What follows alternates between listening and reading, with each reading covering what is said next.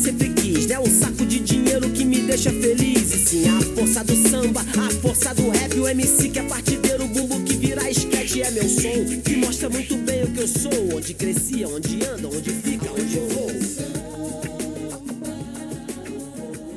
Me encantan los martes porque siempre Andrés Salva eh, suele traer personas que son muy interesantes para poder conversar. Este, así que nada, damos pasos al visitante del día de hoy. ¿Cómo estás, Andrés? ¿Cómo estás, Censo, Agustina, Irene en Controles? Un gusto saludarles como todos los martes. Estoy bien, estoy un poco contrariado con el tema de hacer radio online. El día de hoy no, no Ah. necesito que volvamos a nuestros estudios ahí en el Sí, recreo, el más estamos, estamos re tristes con ese tema, pero nos falta inocularnos. Sí, bueno, acá Todo. 50% inoculado. Ayer me, me ingresé Sinovac a mi cuerpo. Este, nos dice. Ah, Irene justo te íbamos a consultar eso. Justamente te ibas a, Irene- íbamos a consultar eso. Nos dice Irene desde Controles y tiene razón que si hubiéramos vuelto a la presencialidad estaríamos llegando todos tarde. Y es Todos cierto, no, perdón, perdón, perdón, perdón. Creo que en el caso de y el Agustina mío. llegaría temprano y los esperaría a todos con todo listo, tipo chiquirines. Eso es completamente cierto. Pero en esto de no seguir llegando tarde, voy a dejar de hablar con ustedes y voy a hablar con nuestra invitada, porque es un placer tener en los estudios virtuales de Radio Bárbara a Florencia Infante. Florencia, bienvenida a Visitantes. Bueno, muchas gracias, muchas gracias por, por la invitación. Yo estoy absolutamente inoculada, así que sí, me siento como importante en este grupo humano, humane. Este, tengo las dos dosis ya con los días que tenían que pasar y tengo la de la gripe, o sea que tengo todos los chips adentro del cuerpo, estoy perfecto.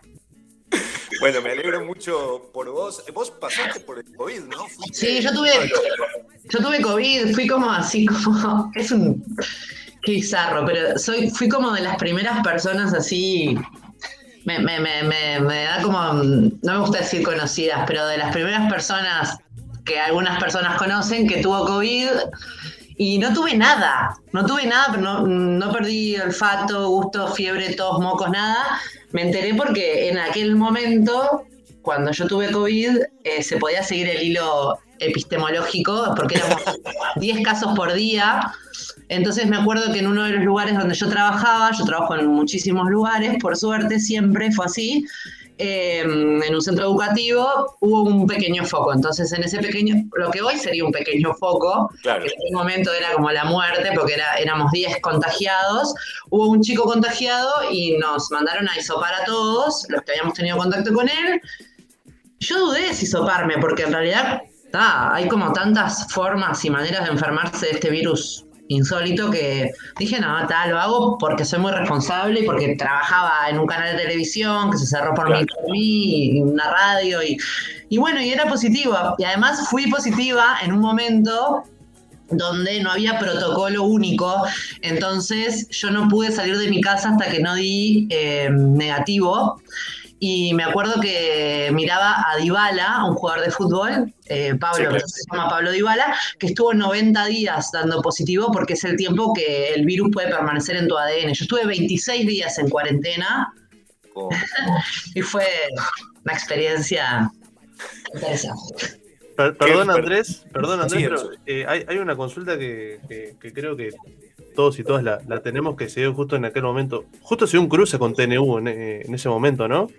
Por Se puso caso. lindo, se puso lindo, porque ¿qué pasó? Porque el se- creo que es SECAN, no quiero decir una sigla Sí, maldita, pero ustedes son más inteligentes que yo. Yo, yo, yo me hago la inteligente, pero no lo soy. Eh, sacó, en, ese- en aquel momento, ¿no? Que era como una, de una fragilidad extrema todo, porque era, eh, si bien ahora sigue pasando, en aquel momento, que parece tan lejano, un enfermo de COVID era como no sé, un estigma, una cosa espantosa. Y sacaron un mensaje de Twitter. Claro, yo eh, se cerró un canal de televisión. Por mí, ¿estamos de acuerdo? Sí. Yo a las únicas dos personas que contagié fueron a mis hijos, no contagié a nadie porque siempre fui muy cuidadosa, sigo siendo muy cuidadosa a pesar de, que tengo las vacunas y todo. Este, uso doble tapabocas, intento no salir de mi casa, salvo que sea necesario. Y pusieron que todos los casos, o toda la cadena, o no sé, era como una cosa horrible, que venían por arroba eh, venían dando negativos. Y yo dije, bueno, espectacular la noticia.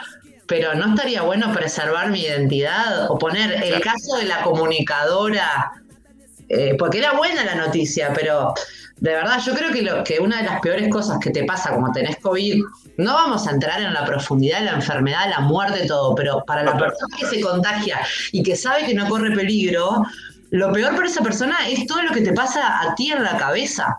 Porque yo pensaba, pero entonces yo, que era sintomática, si contagié a alguien que por mi culpa, porque no es tu culpa, pero vos pensás, por mi culpa, tiene una neumonía bilateral y se muere, o lo que sea, o lo que sea, la cabeza no te para. Entonces, exponer, me sentí en una fragilidad, y bueno, y tal.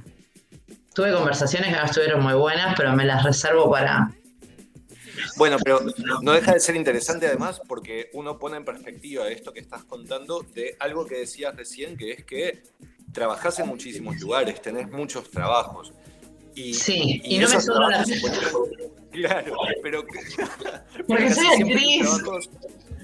Involucran una, una exposición, ¿no? Hay, hay, tu nombre es un nombre que es público y que además cada vez es más público. Eh, sí. En ese, sentido, esta situación, más allá del por no poder ejercer tu trabajo presencialmente, ¿te afectó laboralmente? Para nada, ¿sabes qué fue increíble? el año pasado, eh, yo lo cuento porque está, porque eh, yo creo que no cuento todo, pero soy, manejo mucho mis, mis, redes sociales y creo que soy bastante transparente y la gente entiende eso de mi, de mi perfil como comunicadora o actriz o artista o no sé, como se le quiera decir. Eh, yo el 2020 fue un año que yo decía, no, chicos, pero es, joda, es joda, ¿no? Yo empecé el año, estábamos ensayando con Ciranos, me acuerdo, finalizando, sí está bien lo que estoy diciendo, 2020. Y estábamos en, el, en el tablado, en el Canario de Luna, y me llamaron mis hermanas, mis hermanos, mis cuatro hermanos viven en España y mi papá también que mi viejo estaba con una neumonía re fuerte, re fuerte, re fuerte, re fuerte, CTI. Entonces yo 5 de enero, que es que para la gente carnavalera sabe que Cirano siempre más o menos en esa fecha hace un festival, eh, dije, bueno, ¿qué hago? ¿Me voy? No me voy. Y mis hermanas me decían, no, pero igual no hagas nada porque papá está en ese CTI, o sea, no puedes hacer nada. Bueno, después con el tiempo nos enteramos que lo que había tenido mi padre era COVID, por cómo le quedaron sus pulmones, pero aparte de todo, mi padre tiene leucemia. O sea, yo siempre es el año. Eh, me iba a ir a España el domingo 15 de marzo eh, para ver a mi papá y no me fui porque el 13 de marzo explota toda esta locura del bicho este. Claro. Yo en el medio me había, ya el año anterior me había separado, después de muchos años de estar en pareja, todo bien, pero es doloroso separarse después de muchos años con hijos tan chicos. Bueno, me quedo sin trabajo. Océano decide sacar a todas las personas, eh, a todos los humanos que hablaban por sus micrófonos para la calle. Entonces yo dije, me agarro COVID. Entonces yo dije, bueno, no, ok, dale, dale, dale, dale. Pero todo junto. Todo junto. Y lo que fue increíble fue que la gente pasó como, como una cosa como de empatía que fue hermosa porque yo creo que lo único constante a lo largo de mi vida y del tiempo es la, es la coherencia y el trabajo, que es como algo que intento cuidar mucho. Entonces, mucha gente me empezó a tender redes y manos amorosas que me ofrecían, eh, o sea, trabajos en, cosas que eran lo que, de lo que yo hacía, hasta que llega la propuesta de Canal 10, que, que, me, que me honra un montón, porque aparte yo nunca había trabajado, una vez una pequeña cosa en adicciones, en un ciclo que hizo Canal 12 hace muchos años, eh, protagonicé uno de los capítulos, pero después nunca había trabajado de actriz en tele. Yo soy actriz. yo, lo único que soy es actriz. Todo lo demás como que se fue, fue sucediendo. Entonces era como, bueno, trabajar, pero también ahí me entró el conflicto de ser una chica Sofovich feminista. Y bueno, pero, pero trabajo con un equipo que es muy respetuoso, entonces todas las batallas, como Chica Sofovich, por ahora las vengo ganando. No sé, desde, que el personaje eh, de Alerí, que era muda, era muda, eh, habla sin parar, estar de championes, que son cosas que, que de repente ahora las tenemos naturalizadas, pero hace unos años las chicas Sofovich no hablaban ni usaban tacos. Pero creo que también tiene que ver con la cabeza del equipo, que también entiende que obviamente hay cosas que ya no pueden suceder. Y la verdad que estoy re cómoda y, la verdad que no, no he dejado de trabajar y toco madera, pero en realidad siento que como que más abajo de lo que logré llegar eh, con el dolor y, el, y- y todo, eh, no sé si se puede. Vos sabés que te escucho y me acuerdo y me interesa como ir al embrión de, de todo esto. Nosotros tenemos la misma edad, somos de la misma generación. Yo me acuerdo de vos en, en el, en el IAM, creo que cuando era la EAM todavía, ¿no? En, en la Sí. escuela de. Y me acuerdo de vos participando en la movida joven, en Sí. una época más en la que lo único que podíamos hacer las personas jóvenes que teníamos intereses artísticos era la movida joven. No había muchas otras cosas. Desde ahí hasta acá, o sea, desde ahí poniendo en relieve que tomar la decisión de ser actriz o de dedicarse al universo artístico era una decisión verdaderamente jugada porque aún no existían espacios consolidados de participación, salvo para quienes podían apelar a eh, consagrarse a la Comedia Nacional, por ejemplo, y vivir de... de- Claro, era como, sí. Sí, desde ahí, desde aquel embrión, desde aquella Florencia Uriza que decide hacer una escuela de actuación en Montevideo, a esta mujer que hoy en día vive de, de lo que hace, vive de lo que estudia y de todas las, las oportunidades que se abren alrededor. ¿Fue un camino duro o, o tu tránsito fue siempre em, rodeado de sorpresas? Mirá, qué, qué- qué interesante, claro, es, es verdad. Nosotros, yo, eh, para- vos también sos un personaje conocido para mí, no, no tenemos como, creo que no tenemos muchos vínculos en común, pero es verdad que es desde esa época. Mm. Eh, y, y me vienen un montón de personas y, y de recuerdos ahora que lo mencionás. Yo el año pasado fui jurado de la movida joven y fue Qué muy fuerte, loco. claro. Es muy fuerte porque es como que se cierra un círculo ahí también, ¿no? Sí, yo cuando empecé, yo lo cuento en, en- en- en uno de mis, tengo dos unipersonales, pero en, en uno de mis unipersonales lo cuento, que yo empecé a hacer teatro porque fui a acompañar a una amiga con 14 años en, en la Casa de la Cultura del Prado. Claro. Íbamos los martes y los jueves con un profesor que se llamaba Camilo. Camilo, Camilo, gran persona. Me muero, bueno, está. Y, y que íbamos con mi amiga y porque gustábamos de todo, si no nos importaba mucho lo que pasaba ahí. Y me acuerdo que mi amiga quería ir porque era tímida y yo iba porque, porque siempre. Yo soy buena eh, acompañante. Yo soy buena, eso lo sigo siendo, creo que es un don que tengo. Yo soy buena para, para, para un asado, soy buena para planear un plan, soy buena, viste, como. Soy buena segunda. Claro. Y mi amiga me dijo, ¿me acompañás? Porque yo soy súper tímida, no sé qué. Y fuimos a hacer, eh, y empezaron todo, y era Doña Rosita la soltera, me acuerdo la obra que íbamos a hacer. Y mi amiga, que casi no hablaba, terminó siendo Doña Rosita y yo era Manuela Tercera. O sea. yo era, claro, yo estaba ahí como acompañando, tipo chicos, alegría, unión grupal, unión grupal que siento que es mi superpoder, unión grupal.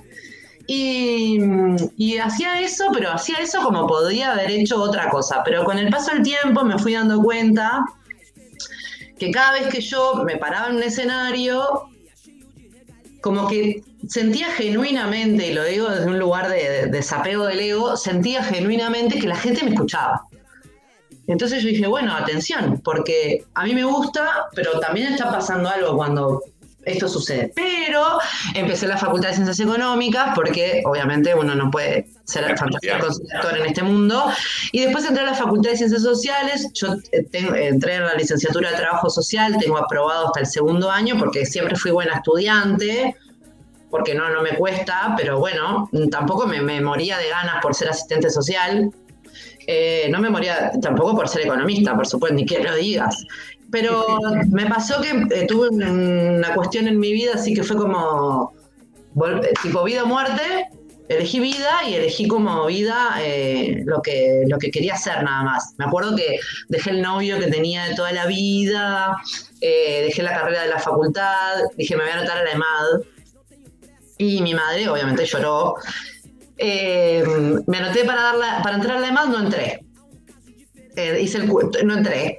Llanto, desconsolado, desgarrador. Imagínate, venía de casi morirme literalmente, vitalmente, de perder mi vida. Mi madre dijo, no, no, no, basta de sufrir, te voy a pagar la IAM. y, y- y yo dije, bueno, vos pagame la IAM hasta que yo pueda entrar a la EMAD.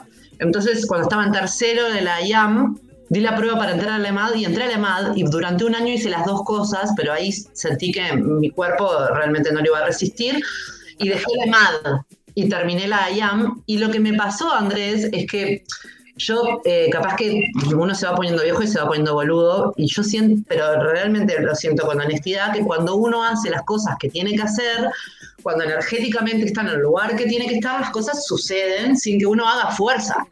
Yo nunca sentí que hice fuerza para que me pasaran las cosas. Eh, ¿Viste cuando en las películas dicen no, porque a nadie le suena el teléfono y lo llaman de la mejor radio del país para ir a trabajar en el programa más escuchado de la historia? Y a mí, me pasó eso. O no, a nadie lo ven por la calle y dicen, vos, ¿sabés que eh, si es una película ahora que te veo, necesito un coach para los niños porque y vos que...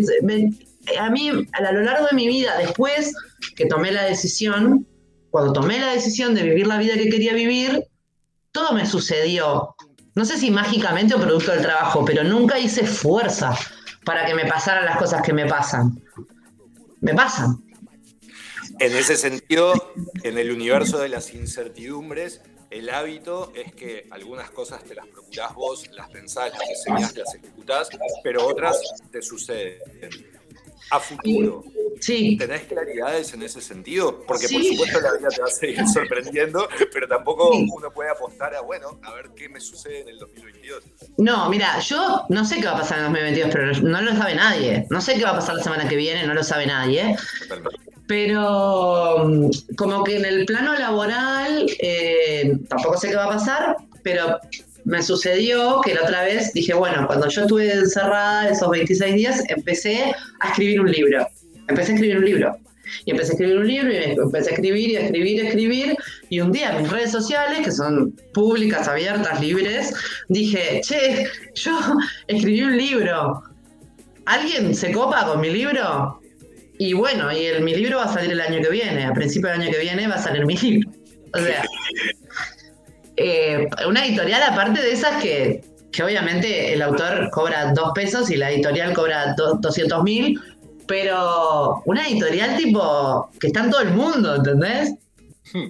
Esa cosa que decís, está buenísimo, pero los piecitos en la tierra. Siempre los piecitos en la tierra porque mm, a mí me lo dijo una vez Diego González, el día que yo empecé a trabajar en Océano, yo soy muy amiga de Diego González, nos hicimos muy amigos, yo no lo conocía, y el día que yo empecé a trabajar en Océano, imagínate, es como que vos estés jugando un partido de baby fútbol y te digan, ok, dale, toma, acá tenés tu pasaje, dale, nos vamos al, Real Madrid, nos vamos a Barcelona.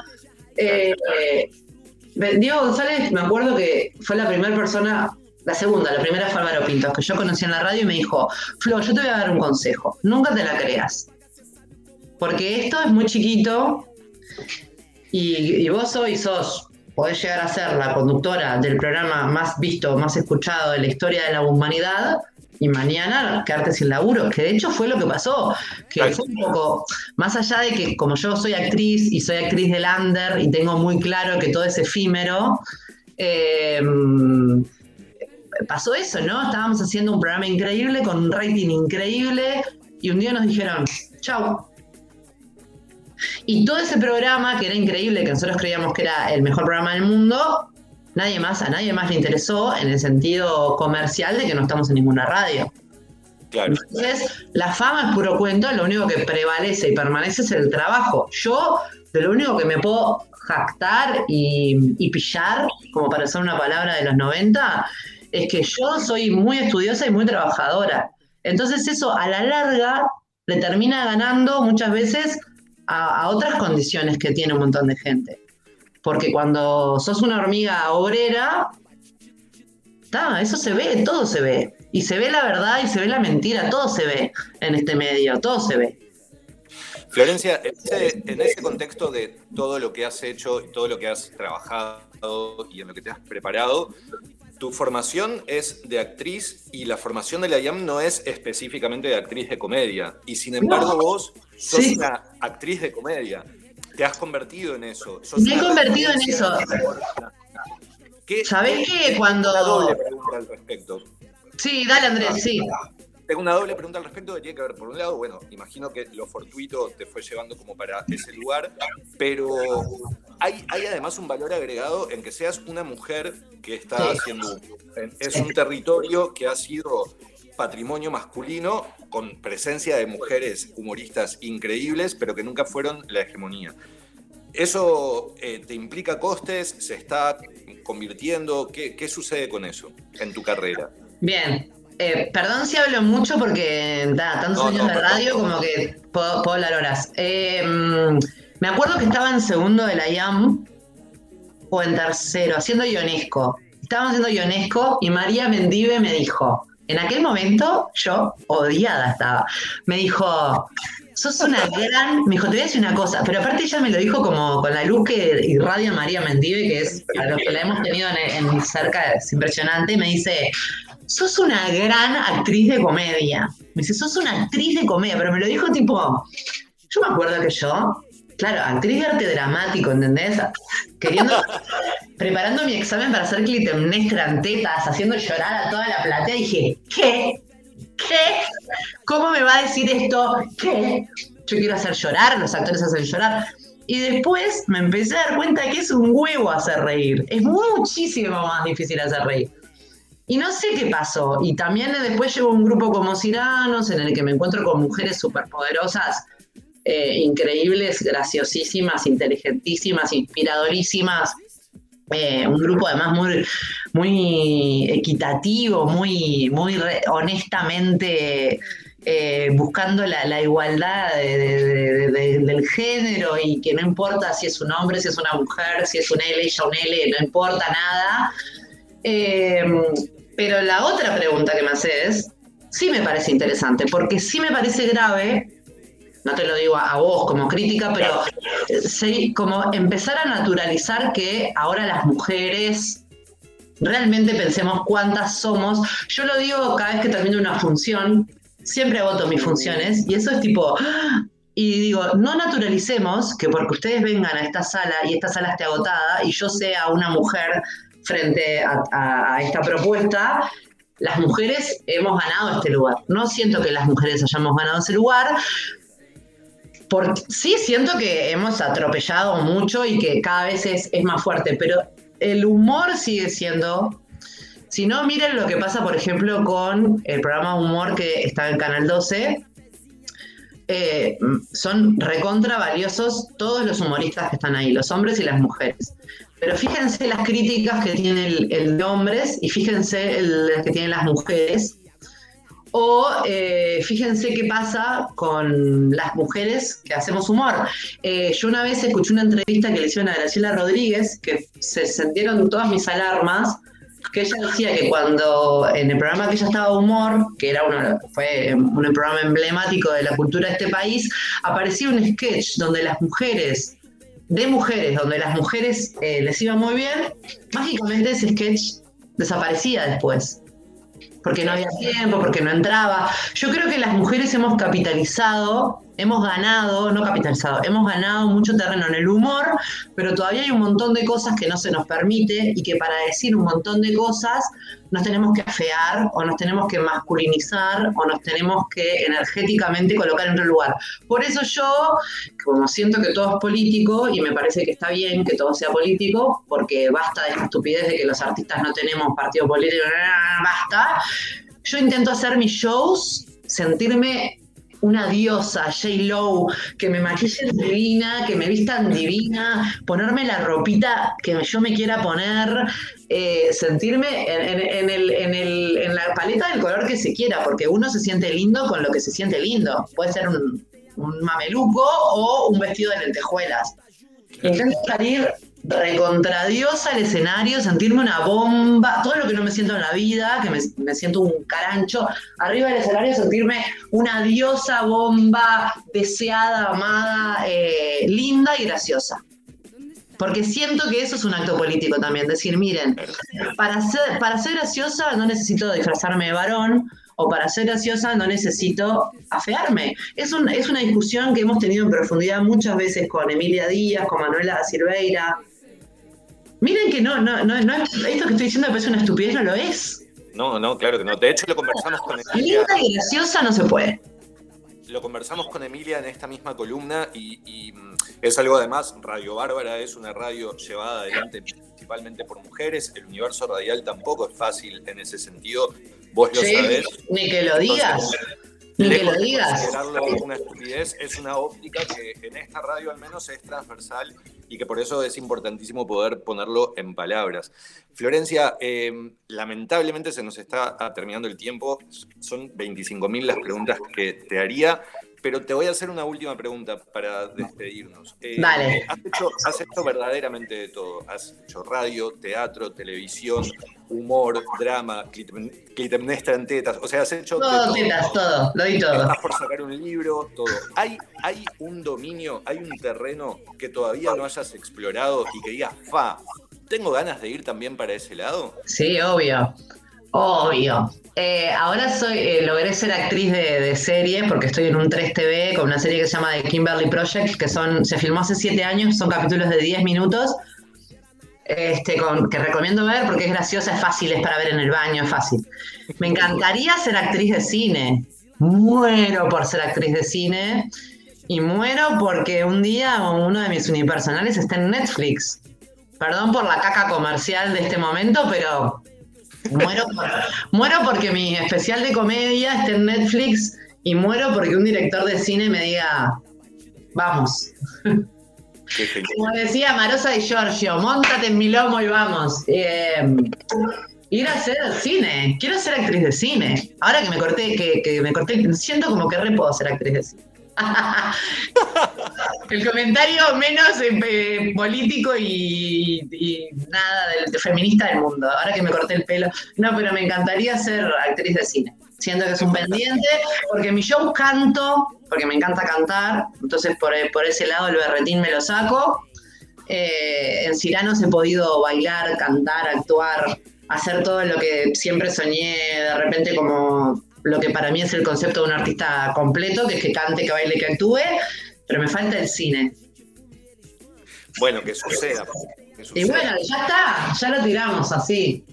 Ya lo escuchó el universo, así que va a suceder. A ver cómo rola en el aire. Florencia Infante, un placer que hayas estado en Visitantes y los micrófonos de Radio Bárbara abiertos para vos cuando quieras. Bueno, muchas gracias, un placer y ya los molestaré cuando salga el libro para que lo publiciten. Por supuesto. Que estés bien. Y un beso enorme a todos y muchas gracias por la oportunidad. A ti, un placer. Gracias a ti, un placer.